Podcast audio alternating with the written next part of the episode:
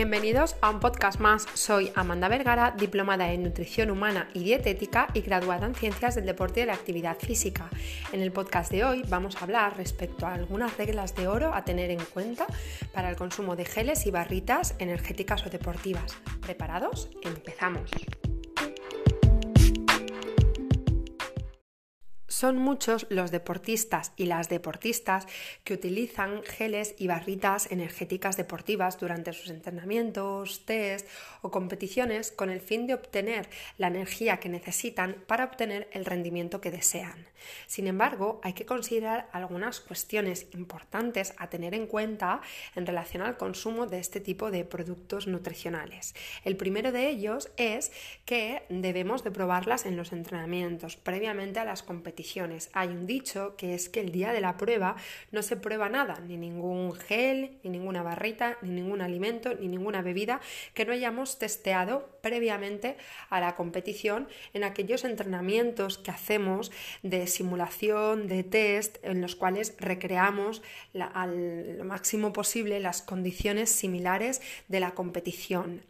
Eh, no debemos de probar ningún suplemento sin haberlo testeado antes del día de la competición porque no sabemos cómo va a reaccionar nuestro cuerpo y las molestias gastrointestinales que nos puede ocasionar si no lo hemos testeado antes.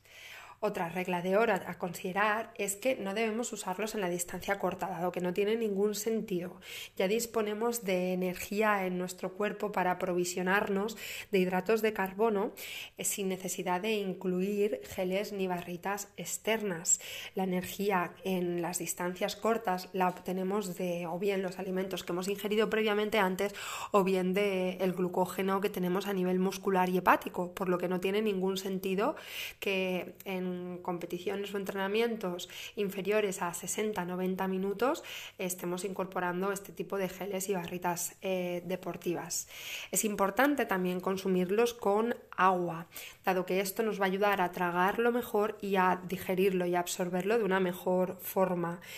Tenemos que procurar no tomarlos junto con bebidas deportivas o isotónicas, dado que correríamos en este caso el riesgo de ingerir mucha cantidad de hidratos de carbono de golpe y con ello pues aparecerían o sería posible que aparecieran esas molestias intestinales. En el caso de que no sea factible ingerir geles, por ejemplo, con, acompañado con agua, hay una vertiente que son los hidrogeles que tienen una fracción acuosa más elevada y que nos, eh, nos ayudarían a poderlos ingerir si no tenemos posibilidad de beber agua a la vez que lo, que lo tomamos.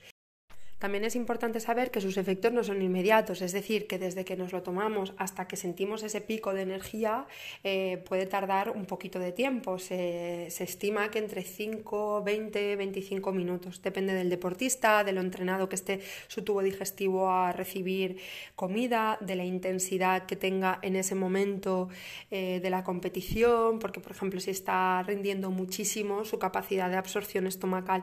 eh, o intestinal disminuye de también las condiciones climatológicas que hayan, depende de varios factores, pero debemos asumir que no es que nos lo tomamos y enseguida hace efecto, sino que si nos sentimos bajo de energía y nos lo tomamos, deberemos de esperar un poquito a que esta energía entre en el, torrente sanguíneo y volvamos a sentirnos con ese un poquito más de energéticos. Eh, también es importante saber que no hay que consumir uno tras otro. El cuerpo tiene limitado la cantidad de absorción de hidratos de carbono, por lo que meter más de uno de golpe no mejorará el rendimiento. Se da muchas veces que hay deportistas que se olvidan de que se, se, tenían que tomar el gel en una hora determinada y cuando se toman el otro se dan cuenta y dicen, bueno, pues entonces me tomo los dos, el que no me he tomado antes y el, y el que necesito ahora. Y, y, esto puede, puede causar que a nivel estomacal sea demasiado para, para absorber y entonces eh, tengas una mala,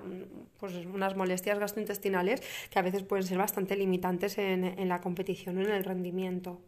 Em, es interesante resaltar que necesitamos, cuando estamos rindiendo deportivamente, a partir de la hora del entrenamiento de la competición, entre 30 y 60 gramos de hidratos de carbono la hora. Repito porque es importante, necesitamos a partir de la hora de entrenamiento o de competición entre 30 y 60 gramos de hidratos de carbono que podrán proceder de los geles y las barritas deportivas, como por ejemplo nos estamos centrando en el podcast de hoy, pero también pueden proceder de otro tipo de alimentos que, eh, que podamos encontrar en los habituallamientos o que incluso nosotros o nosotras mismas podamos llevar con nosotros, como por ejemplo, pues sándwiches, membrillo, fruta eh, deshidratada, barritas caseras, fruta o incluso, y dependerá de la carrera, como podemos encontrar en algún habituallamiento, arroz, pasta, quinoa, algún bocadillo, algún bizcocho saludable que haya por ahí. Es decir, que no hace falta que los hidratos de carbono provengan de los geles o de las barritas deportivas. Lo que sí que hará falta es que hayamos entrenado previamente nuestro tubo digestivo eh, con estos alimentos durante los entrenamientos. Es decir, eh, si yo siempre tomo geles y barritas, pues el día de la competición no voy a probar con otro tipo de cosa diferente. Pero si yo estoy acostumbrada a tomar geles, barritas y sándwiches, por ejemplo, pues el día de la competición geles, barritas y sándwiches o geles, barritas, sándwiches y plátano. Es decir, hagamos lo que hagamos, lo tenemos que testear previamente, eso es lo importante.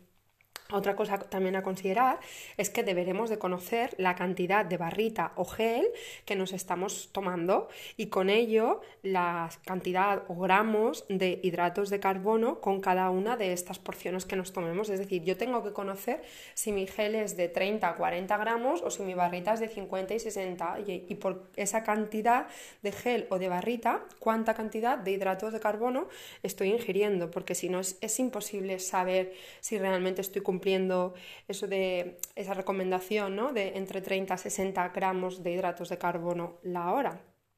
También será importante, aparte de conocer la cantidad de barrita o gel que me tomo y los gramos de hidratos de carbono que ingiero con ello, eh, qué ingredientes estoy consumiendo, es decir, de dónde viene esta cantidad de hidratos de carbono que estoy metiendo a mi cuerpo, ¿no? Eh, vienen de ingredientes que son saludables, vienen de ingredientes que no tengo ni idea de, qué son, deberé informarme, ¿no? De qué le estoy dando a mi cuerpo, porque al final, aunque estemos rindiendo deportivamente, las leyes de la alimentación deportiva son las mismas que de la alimentación en general. Contra más naturales sean los ingredientes y menos eh, cosas raras o extrañas aparezcan por ahí, pues muchísimo mejor. Una cosa también importante es que para asegurar, poder asegurarnos de, que los ingredientes que estamos utilizando son de buena calidad, podemos hacer las barritas en casa. Sé que esto puede, puede entrañar más, más compromiso ¿no? a nivel de, de, tener que gestionar cada vez que vamos a entrenar o incluso en las competiciones el poder llevarnos las nuestras de casa, pero puede ser una buena idea. Salen barritas muy ricas, por ejemplo, de chocolate y almendra, de orejones, de avena y zanahoria, de dátiles y avena, o por ejemplo con higos secos avena o cereales de espelta,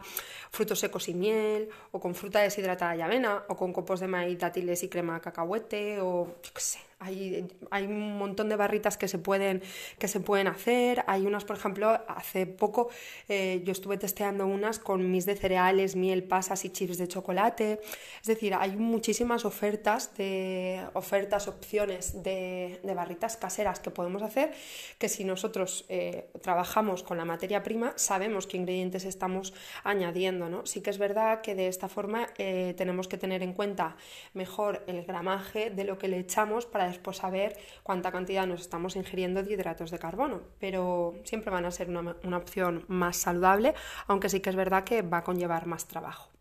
Y por último, eh, decir que hay algunos aspectos también importantes que debemos de considerar a la hora de elegir un gel o una barrita determinada, como por ejemplo la facilidad de uso, ¿no? De cómo se abre el envase, si es un envase muy grande y yo voy a tener que tomarme solamente mitad de ese envase y luego lo voy a tener que cerrar y me va a suponer un poco de, follón eh, mientras que estoy rindiendo poder hacer eso, eh, la textura que tiene, ¿no? Si es una textura que me resulta desagradable, porque es importante entender que cuando estamos compitiendo, eh, lo, que lo que nos metemos en nuestro cuerpo tiene que agradarnos, tiene que gustarnos, no tiene que resultarnos desagradable, porque si no, es como que se nos va a hacer muy cuesta arriba. También el precio es un factor eh, para algunas personas determinante, y aquí decir que no por más caro es mejor, hay barritas y geles que son más caros que otros, pero que no tienen mejor calidad, que el precio no es determinante de que sea más bueno o menos bueno.